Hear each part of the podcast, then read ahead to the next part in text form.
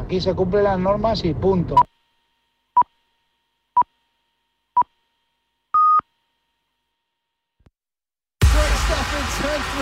Starting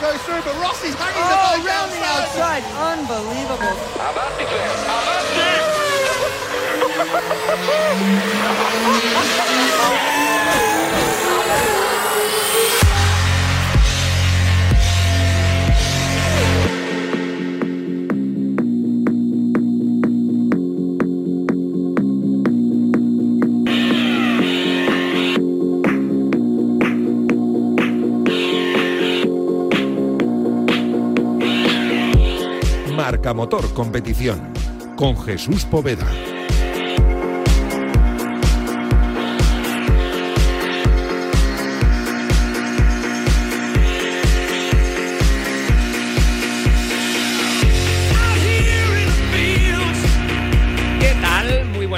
Son las 11, son las 10 si nos estás escuchando desde Canarias. Vamos con este marca motor competición de vuelta de vacaciones. Y lo digo entre comillas, ¿eh? porque en realidad no nos hemos ido, porque ya está en marcha, por ejemplo, el warm-up de Moto 2 en el Gran Premio de Gran Bretaña de MotoGP. Acaba de terminar el de la categoría reina. Este fin de semana tenemos también eh, Gran Premio de Fórmula 1 en Bélgica, en el circuito de Spa-Francorchamps. Así que esto del motor no para en verano. Hemos tenido un parón vacacional antes, pero aquí hemos estado, ¿eh? No, no nos hemos ido. En cualquier caso, muy buenos días. Gran Premio de Bélgica, como decía, de Fórmula 1, con Max Verstappen, que va a partir desde la pole. Le va a acompañar en la primera fila de la parrilla de salida George Russell, casi nada, con un Williams. Esto es un hito histórico. Está tirando la puerta abajo de Mercedes, ¿eh? George Russell, para ganarse el puesto al lado de Lewis Hamilton la próxima temporada. Su más que probable compañero de equipo saldrá desde la tercera posición, justo por detrás, segunda línea de la parrilla de salida, con Daniel Ricciardo en la cuarta. ¿Quién sabe a dónde habría sido capaz de llegar Lando Norris si no se hubiera accidentado en esa curva de Rouge? Eh, un accidente bastante feo, pero que eh, gracias a la divina providencia salió ileso el piloto británico y que sin duda estaba siendo la gran referencia en el fin de semana. En cuanto a los españoles, Mala suerte, ¿eh? Eh, Carlos Sainz va a partir desde la decimosegunda plaza. No estaba contento con el Ferrari en el día de ayer. Dijo que no pudo disfrutar de las condiciones de lluvia en las que él tanto suele hacerlo por su maestría. Fernando Alonso, prácticamente incapaz eh, de llevar su Alpine más allá de la decimocuarta plaza. De hecho, ahí fue. Así terminó en la Q1 y así terminó también en la Q2. Ninguno de los dos fue capaz de pasar a la Q3. A la Q3. Eh, por cierto, un Fernando Alonso que ha renovado el año que viene. En teoría ya se daba por hecho, pero el año que viene, 2022, va a seguir con Alpine. Eh, el contrato era uno más uno, todos lo dábamos por hecho. Él volvió a la Fórmula 1 para estar allí eh, cuando las reglas cambiasen. Y de hecho va a estar en Alpine el año 2022 cuando la nueva Fórmula 1 vea la luz y todos os la contemos. Oye, y de las cuatro ruedas quiero destacar también podium de Marta García en las Women Series en Silverstone. Prácticamente después de un inicio con muy mala suerte en esta temporada, la Levantina vuelve a subirse al podium y en el Gran Premio de Gran Bretaña de MotoGP vamos a tener a Paul Espargaró en la primera posición. Estaba exultante el de Granollers después de conseguir su primer gran resultado con el equipo HRC. Porque pasado de estar en uno de los momentos más críticos de mi carrera el fin de semana pasado en Austria, que no entendía nada, que no tenía agarre, que no traccionaba, que no podía conducir la moto, a, a euforia completa y éxtasis. En los micrófonos de Dazón enseguida vamos a escuchar el comentario completo de Paul Espargaró, obviamente lo vamos a comentar con Jaime Martín. Todo lo que va a suceder de- en Fórmula 1 te lo vamos a contar esta tarde a partir de las 3 de la tarde con el equipo médico habitual de El Marcador GP, con Pablo Juan Arena, con Cristóbal Rosalín. Ahora he quedado con Cristóbal, voy a pegarle un toque para hacer un poco la previa del, del fin de semana, y no solo del fin de semana, sino de lo que va a suceder en el día de hoy en la carrera. Pole para Paul Espargaró, como decíamos. Su hermano no está nada mal tampoco en el día de hoy. ¿eh? Y Marc Márquez, eh, pues ya lo decía también en el día de ayer en los micrófonos de Dazón. Yo, yo avisé. La Honda es la, la, la RC213V, es una moto con la que se pueden conseguir grandes cosas. Así que eh, él lo venía avisando. Paul Espargaro, como decía, desde la pole, en la segunda posición va a partir Peco Van Naya, el primero de las Ducati.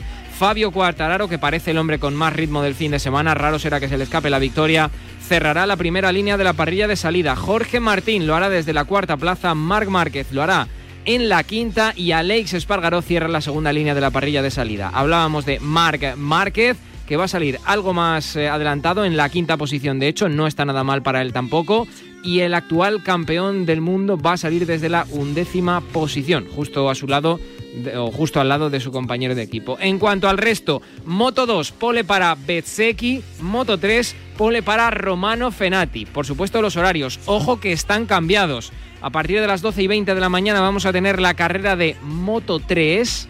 A partir de las 2 de la tarde la carrera de MotoGP 3 y media de la tarde la carrera de Moto 2. Todo te lo vamos a contar en el marcador. En fin, que esto es Marca Motor Competición con la realización técnica de Laura Ojeda. Abrimos gas.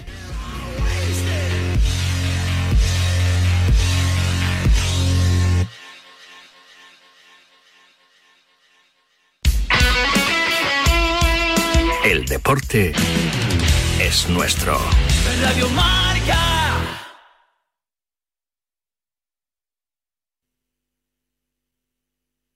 A continuación, le ofrecemos unos segunditos de relax.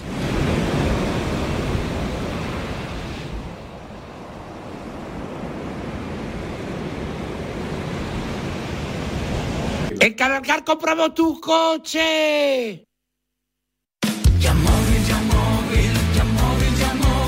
Ya móvil, compramos tu coche. Puede valer más de lo que piensas, sobre todo si está bien cuidado. No vendas tu coche sin antes visitar Ya móvil. Escucha nuestra máxima tasación. Ya móvil, qué locura. A petición de nuestra clientela y muchos oyentes, les recuerdo que en Canalcar, sí, en Canalcar, compramos tu coche, compramos tu coche, compramos tu coche, compramos tu coche, compramos tu coche. Uf, compramos tu coche, compramos tu coche, compramos tu coche, compramos... ¿Sabes qué? En Canalcar compramos tu coche. Tú me has cambiado, son 20 años y por muchos más.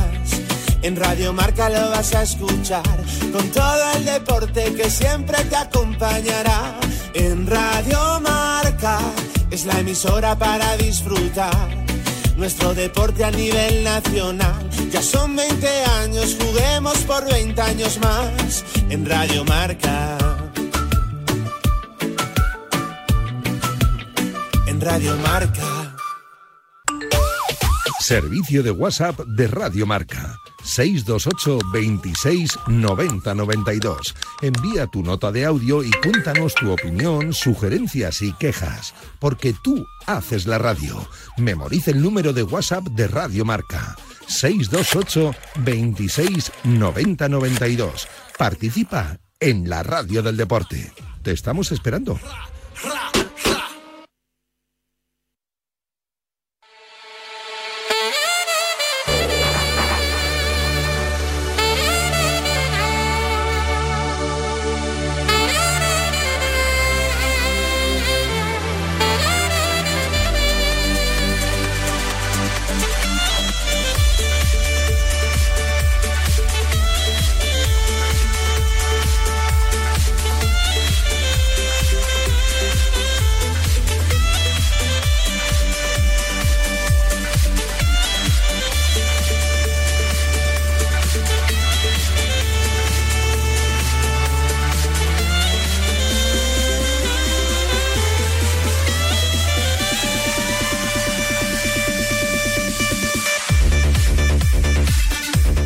Premio de Bélgica de Fórmula 1. Estamos en Spa Francorchamps y bueno, ya hemos visto ayer, en el día de ayer, la clasificación que tiene muchos matices y que hay mucho que comentar y que hoy, por supuesto, te vamos a contar esa carrera íntegra aquí en el marcador de Radio Marca con Pablo Juan Arena, con eh, Cristóbal Rosalén y con absolutamente todo el equipo habitual de este marcador GP en Radio Marca. Cristóbal Rosalín, ¿qué tal? Muy buenos días. Muy buenos días, don Jesús. Bueno, eh, me imagino que ilusionado, con ganas. eh, no sé si va a salir el sol, si va a llover. ¿Qué dice tu radar?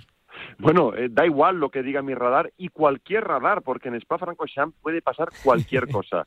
Eh, ahora llueve, pero es que de aquí cinco minutos puede salir el sol. Eso también forma parte de la gracia del Gran Premio de Bélgica. Sí, señor. Eh, precisamente la lluvia fue la protagonista de la clasificación en el día de ayer, en la que bueno, una vez más pole para Max Verstappen que parece estar llamado a, marcar la diferencia en esta temporada. Si quieres lo comentamos, pero sobre todo quiero centrarme también en lo de George Russell. En la segunda posición, primera línea de la parrilla de salida y se bajó del coche Cristóbal como si no hubiese hecho absolutamente nada, como si no hubiese roto un plato. Sí, sí, bueno, fue pues un hito, un hito de esos que ocurren de vez en cuando en las carreras, como el, el séptimo puesto de Michael Schumacher en este mismo circuito hace 30 años en la parrilla, o el segundo puesto de Pierluigi Martini en Phoenix del 90 con un Minardi, son cosas que pasan de tarde en tarde y, y de repente, pues sí, ahí tenemos a un George Russell que hizo una clasificación excelente, que supo encontrar el momento adecuado para salir a pista. Llevaba neumáticos usados, imagínate si los llega a llevar nuevos.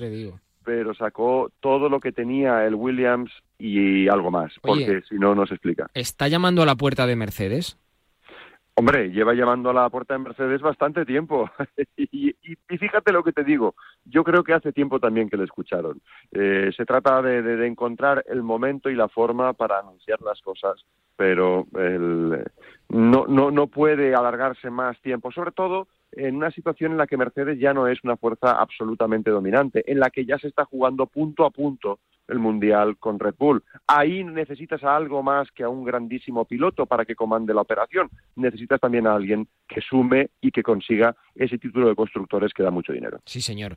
Eh, mira, igual que George Russell y Williams sí que consiguieron elegir el neumático adecuado y salir a pista en el momento adecuado, no lo hicieron los Ferrari, ni Carlos Sainz ni Charles Leclerc. Además, Carlos estaba un poquito contrariado porque decía que en esas condiciones de mojado, con lluvia, que él disfruta y donde eh, él suele sacar ventaja con respecto al resto, esto es una cosa que le viene de lejos, eh, bueno, pues no pudo sacarle el partido al coche que él cree que podría haber hecho, no pudo disfrutar y no pudo hacer todo lo que él creía que podía haber eh, demostrado encima de la pista. Estaba un poco contrariado ayer Carlos, que por cierto va a salir desde la decimosegunda plaza, decimocuarto va a salir Fernando Alonso, no pudieron pasar a la Q3. Contrariado Carlos, y yo no sé si tú lo interpretas como de alguna manera una palabra de toque de atención hacia Ferrari porque habló del coche y que yo recuerde es quizá una de las primeras veces que Carlos habla del coche, del, del, Ferrari. Bueno, yo creo, Jesús, que, que se explica en, dos fases. Primero, eligieron mal el momento para salir a pista en la Q2. Eh, lo hicieron atendiendo a lo que decía el radar en ese momento, que iba a venir la lluvia eh, inminente, y, por tanto ellos tenían que aprovechar el momento que había en pista con unas condiciones más o menos adecuadas para marcar un tiempo. Y eso, obviamente, dado que la, lluvia no llegó al final de la Q2, les perjudicó, porque en, en, esas circunstancias cada vuelta es mejor que la anterior porque la pista va secándose progresivamente. Con lo cual ahí ya perdió la oportunidad de entrar en Q3. Pero es que además el Ferrari este fin de semana está funcionando mal, por muchos motivos, porque el circuito no se adapta a las características, o el coche no se adapta a las características del circuito, eh, no tienen un motor muy potente, no tienen unos, una puesta a punto que permita poner los neumáticos en temperatura, y yo creo que eso es lo que más sufrió Carlos, ¿no? Eh, una falta de confianza en el tren delantero porque no fueron capaces de gestionar la temperatura de los Pirelli en, esos neumáticos delanteros. Por tanto, mm, no hay mucho que decir. normalmente Ferrari este año, cuando las cosas no están normales, eh, cuando no estamos en un circuito estándar, en una temperatura estándar, las cosas no van muy bien. Y este pues fue un caso más. Vamos a ver qué pasa hoy. Fernando Alonso, en esa decimocuarta posición, no fue competitivo prácticamente durante, eh, durante todo el sábado, durante toda la sesión de, clasificación. ¿Fue un espejismo lo que vemos hace apenas unas semanas? No fue un espejismo, eh, fue un circuito completamente distinto. De nuevo, también Fernando no se encontró a gusto con el coche, Mm, y, claro, cuando estás en un circuito que está mojado, con mucha curva media rápida y rápida, y, tienes que sacar un tiempo, si no tienes el último punto de confianza, es suficiente para perder eh, décimas y décimas en la parrilla de la Fórmula 1 de hoy significan muchas posiciones porque están todos muy compactados. Con lo cual, no es un. Lo que vimos ayer no es una radiografía exacta de dónde se encuentra Fernando Alonso y su coche en el campeonato, ¿no? Es unas circunstancias muy particulares que no le favorecieron. De todos modos, un solo apunte. Em, salen duodécimo y decimocuarto los españoles, pero podrían salir una posición más adelante si se confirma lo que está casi confirmado y es que eh, Lando Norris va a tener que cambiar de, de, caja de cambios y por tanto tendrá una sanción de cinco posiciones, lo cual beneficiaría en una a los pilotos españoles. Todavía no han confirmado al 100%, pero es prácticamente seguro. Claro, eh, es que en teoría iba a estar Lando Norris en la novena posición. Este era otro de los nombres que yo quería comentar contigo en el día de hoy, porque tuvo ese accidente en Orrus, si no recuerdo mal, que por cierto, eh, tengo, la, tengo por aquí la reacción que nos ha enseñado Dazón, porque estaba allí Noemí de Miguel hablando con él justo en el momento en el que Lando tiene, tiene el accidente. Ahora escuchamos la reacción de Carlos, pero qué pena qué pena que, se accidentara Norris, ¿no? Porque me estaba dando la sensación que era quizá uno de los más fuertes del, del sábado. A ver, no te digo yo que fuese a hacer la pole, pero ahora mismo Daniel Ricciardo va a salir desde la cuarta posición. O sea, segunda línea de parrilla de salida, no está nada mal. Bueno, si consideramos que, que George Russell sale segundo, podría perfectamente haber hecho la pole Lando Norris ayer. Estaba muy inspirado, se sentía a gusto con el coche, justo lo contrario que hablamos de los españoles. Pero bueno, pues un exceso de confianza. Salió, salió a Q3 eh, el primero y salir el primero a veces eh, pues tiene consecuencias porque no sabes exactamente cómo está la pista. Em, se lanzó a Rouge y, el Radillón y en el Radillón pues eh, pues tuvo latigazo del coche y, y, suerte que terminó tan solo pues en un golpe, en un dolor de codo y, y sin ningún tipo de fractura. No solo por, por el golpe, que estamos ya casi acostumbrados a ver golpes fuertes en un radillón que, por cierto, sigue sin barrera Specpro, y de esto hablaremos otro día, eh, sino sobre todo porque en el rebote que dio hacia la pista, pues podría haber venido otro coche y llevárselo por delante, que ahora mismo es el mayor temor ¿no? en esa curva rapidísima y ciega que tiene este circuito Spa-Francorchamps. Que lo vimos el sábado también, o sea, en el día de ayer en la Women's Series, que, ahí tuvimos también accidentes, si no recuerdo mal, en el caso de, de las féminas, donde, por cierto, ya lo hemos comentado en, en, la presentación, ahí tenemos a Marta García que en Silverstone volvió a subir al, al podio en la tercera plaza después de quizá un inicio de temporada con un poquito de mala suerte. Pero bueno, a lo que íbamos. Eh, Carlos Sainz en los micrófonos de Dazón con Noemí de Miguel en el momento en el que Lando Norris se accidenta. Por no meter temperatura al neumático delantero nos, nos está costando... ¡Uy, va! ¡Qué leche! Uh. Nos está costando mucho... A ver si está bien. Que se la ha pegado fuerte. ¿Quién ha sido? Lando. Eh. ¿Perdón? Lando. Ah, Lando. Lando, ¿no? Sí, Lando.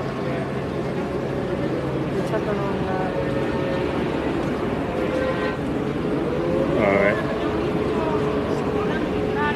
Wow, el coche. Por Rush, ¿no? Sí. De nuevo.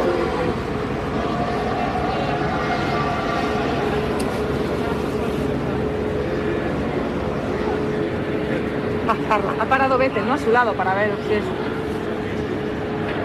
Está hablando, vale. Seguimos, Noemí. Sí, perdón. Ahí estaba, tanto Noemí de Miguel como Carlos Sainz en el micrófono de Dazón. Es que la em, relación que guardan el británico y el español es muy estrecha desde que pasaron por McLaren. Em, eh, Cristóbal, y ver lo que está siendo capaz de hacer Lando Norris esta temporada y lo que fue capaz de hacer a su lado eh, Carlos Sainz, eh, yo creo que habla muy bien de ambos, pero sobre todo del español. Sin duda, sin duda. Eh, podrían estar ayer podrían haber estado peleando los dos por la pole. Eh, y, efectivamente, el papel de Norris este año está poniendo en valor lo que ha hecho Carlos en los, ante las, dos anteriores campañas, en las que le superó, por cierto, en puntos en, ambas ocasiones. Eh, sí, y, y, te digo una cosa, eso también habla un poco de la hermandad que existe, aunque se empeñen en disimularlo entre los pilotos y, la preocupación que hay cuando oye, hay un golpe fortísimo en una curva por la que has pasado tú unos minutos antes, ¿no? Al final, eso también une.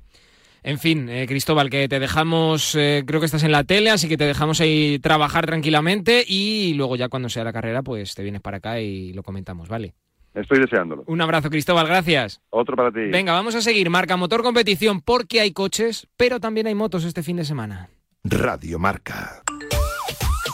Buenas amigos de Radio Marca, la puerta. Ese va a ser bueno a a Bartomeu. Acordaos lo que os digo. La selección española está jugando maravilla, de maravilla. Me gusta su juego.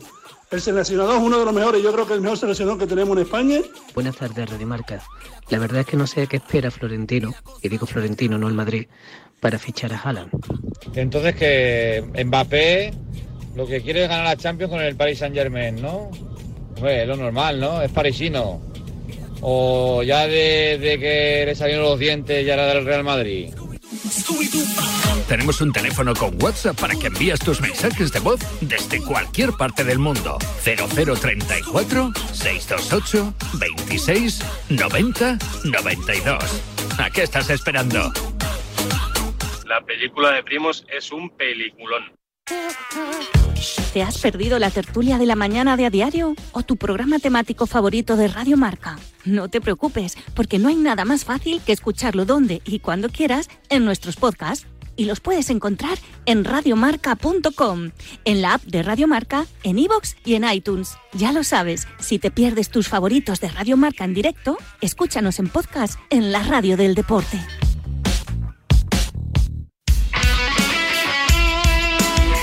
Radio Marca se emociona. Radio Marca. Marca Motor Competición con Jesús Poveda.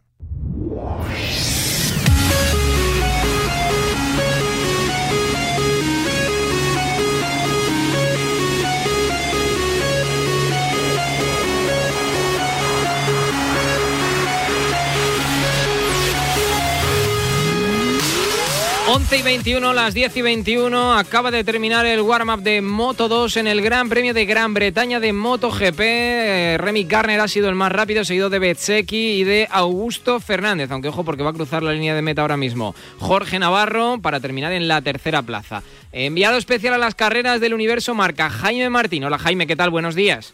Muy buenos días. Qué ganas tenía yo de, de hablar contigo después de tanto tiempo. Eh, pole para Paul Espargaró, que ahora le, le escucharemos. Eh, la RC213V en la primera línea de la parrilla de salida y en la primera posición.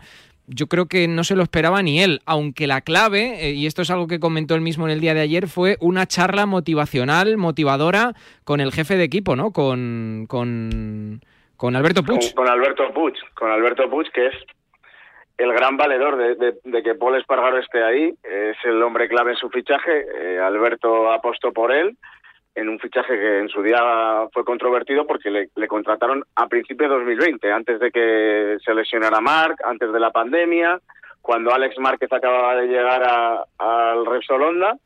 Y claro, eso podía suponer que Marc se enfadara, que bueno, que cambiaran mucho las cosas. Y Alberto Puig también se está jugando mucho. Alberto le pilló por banda el, el jueves y bueno, no es que le, le, diera la cartilla ni le echara una bronca, como quiso aclarar Paul, pero bueno, le dijo que, que, podía dar más de lo que estaba dando. Mm, las palabras se las quedan para ellos de cómo fue el encuentro, pero sí ha, funcionado y solo hay que decir que Paul tenía un octavo puesto en parrilla como mejor eh, resultado y, un y tiene también un octavo como mejor eh, resultado en carrera con lo cual la sorpresa fue bastante grande ayer, por mucho que le, le viéramos eh, ir dando pasitos a lo largo del Gran Premio. Eh, mira es raro, ¿eh? Porque el que conoce, vamos, yo no conozco personalmente, o sea, no he cenado nunca con Alberto Puig, vaya, para que la gente lo entienda, pero a poco que lo veas en la tele, no da la sensación de que Alberto sea un hombre eh, que tenga, no sé, el don de la palabra, por decirlo de alguna manera, ¿no? Siempre que hablamos con él es un hombre que habla poco, vaya, que dice la verdad y que suele hablar con Tino, pero que habla poco. Sí, bueno, Alberto es un tipo eh, cuyo carácter pues eh, no casa con todo el mundo porque es un tipo muy directo, bastante seco y que bueno, a, a alguna gente pues le, no le no en este mundo en el que vivimos ahora de que todo el mundo tiene que caerte bien, todo el mundo tiene que ser pues eso, con la sonrisa en la cara, tipo Mar Márquez, pues hay gente a la que, que, no tiene por qué ser así también. Alberto es un tipo serio. Y él es un tipo ah. más serio, eh, bueno, es, es la imagen que da y no se preocupa por eso, por, por su imagen. Él se preocupa por su trabajo, por, por dar indicaciones a los pilotos y lo demás le da un poco igual. Y bueno, pues eh, en este caso, pues eh, es lo que es lo que busca Honda, una persona en, de ese estilo que no hace falta que sea tan diplomático como era Livio Supo, por ejemplo, pero que sí sepa guiar bien a sus pilotos.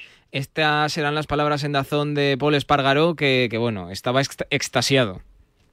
Aún ni no, no lo creo, ¿eh? porque pasado de estar en uno de los momentos más críticos de mi carrera el fin de semana pasado en Austria, que no entendía nada, que no tenía agarre, que no traccionaba, que no podía conducir la moto, a, euforia completa y éxtasis. Es, son sensaciones muy opuestas y a veces es difícil de, entenderlo, pero, pero no, han, habido cosas que han ido pasando que me han hecho motivarme otra vez y, y sacar ese poquito, ¿no? Ese, esa chispa que tengo dentro que no siempre sale, pero cuando todo está bien, pues soy capaz de, conseguirlo. En fin, eso en cuanto a Paul Espargaró. Eh, por cierto, Marc Márquez, palabras, también...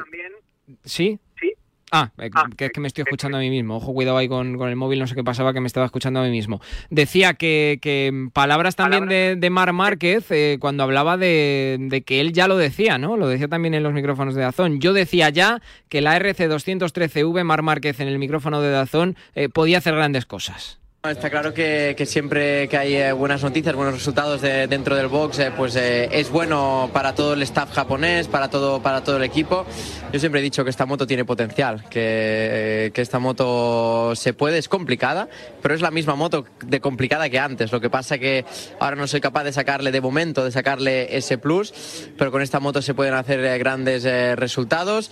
Sí que falta, sí que aún cuesta, es difícil, pero bueno, parece que este fin de semana va bien, pero tanto él como yo, y al revés, si no lo rematamos mañana no sirve, no sirve para nada. Y esa es la cuestión, Jaime. ¿Van a rematar? O sea, la cosa está para rematar porque Mark eh, físicamente todavía renquea, obviamente, y Paul es que viene de una temporada que a mí me parecería increíble que hoy hiciesen podium. Sí, a ver, se antoja difícil que hagan podio, es posible, pero bueno, eh, yo creo que es difícil. Hay otros que están bastante mejor. O sea, el, el favorito para la carrera es sin duda Fabio Cuartararo y la, táctica va a ser, pues si Fabio puede ponerse primero y marcar su ritmo. Si lo consigue, será fácil, será probable que se escape, pero bueno, para eso está la Ducati, para intentar pararle en, las amplias rectas que hay en, en, Silverstone, y eso ya condicionará la carrera. Si las, las Ducati le paran, pues a lo mejor llegan las Suzuki, o Mark y Paul pueden meterse por ahí. Yo creo que un top 5 para Paul y para Mark hoy eh, sería un muy buen resultado. Y luego está Joan Mir, que va a salir muy retrasado, que va a salir en la undécima posición, si no recuerdo mal, al lado de su compañero de equipo, eh, y que no deja de creer, como titulas hoy en, el, en las páginas del diario Marca, porque ayer lo tuvo mal, reconoció de hecho en rueda de prensa que había sido una mala clasificación, pero claro, es que Joan está acostumbrado a salir décimo y acabar en el podio. Sí, porque él, lo fía todo a la gestión de los neumáticos. Él cree que su Suzuki va a conservar mejor los neumáticos a final de carrera y que a otros, sobre todo a, las Ducati, pues se le van a desgastar más. Con lo cual espera hacer una carrera de menos a más, eh, ir adelantando pilotos. Pero claro, para, para llegar al podio, para llegar arriba, tiene que colocarse bien al principio, tiene que hacer muy buenos adelantamientos y muy buena salida para estar pues de inicio, en vez del décimo que del que sale, pues colocarse séptimo, sexto y luego ya ir remontando un poquito cuando, cuando baje a final de carrera. En fin, y eso sí, lo que parece claro es que Fabio Cuartararo es el hombre que más ritmo tiene, es el que lo ha demostrado durante los entrenamientos libres claves que nos dan a entender quién tiene más ritmo. Quizá él junto con Alex Espargaró, que esto también es eh, novedoso. Sí, eh, lo que decíamos de Fabio es el favorito sin duda para la carrera. Está en un estado de forma muy bueno, gran confianza es el que domina los ritmos.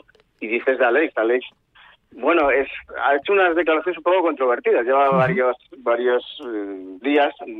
Bueno, dijo que en Aprilia la estrella era él, sí. por mucho que viniera Dovicioso, que, bueno, que Maverick iba a sufrir para, para estar a su nivel. Y luego eh, también dijo que él se consideraba entre los tres mejores pilotos actualmente de MotoGP. Bueno, eh, lo está refrendando en pista, porque hay veces que haces esas declaraciones y luego los resultados pues no te dan la razón. Pero es cierto que él acaba de dominar el warm-up y está muy bien, está buscando el primer podio de Aprilia en la era MotoGP y es una buena oportunidad para él hoy. Lo de Maverick Viñales, eh, bueno, pues ya es oficial que es piloto de Aprilia, que no nos había dado tiempo a, comentarlo. Parece que debutará a final de este mes y principios del próximo en Misano haciendo un test y que luego será Aragón, ¿no? Cuando le hagan subir eh, en la moto en la primera carrera del año. Que, esto ya es wildcard, ¿no? O sea, aquí no vale decir le hemos fichado y es piloto oficial. Eh, está confirmado que va a hacer el test el- la semana que viene, el 31 de agosto y 1 de septiembre, dos días en, en Misano. Iba a hacer ese test Andrea Dovicioso, pero Vicioso mm, parece que se va a ir a, a Yamaha. Y, y en función de ese test, pues Maverick decidirá si corre en Aragón o no corre. Eh, en Aprilia están encantados de que corra, lógicamente, y quieren y desean que corra cuanto antes para adaptarse lo más rápido posible a la moto actual y para dar indicaciones para la moto